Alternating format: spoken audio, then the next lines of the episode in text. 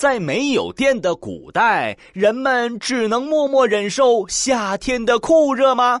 嗨，在下诸葛乔治，很冷的小故事，很冷的知识点。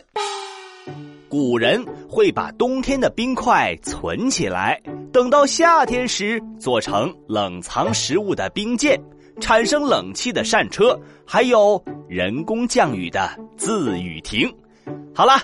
今天就到这里，下次再带你们去穿越，拜拜。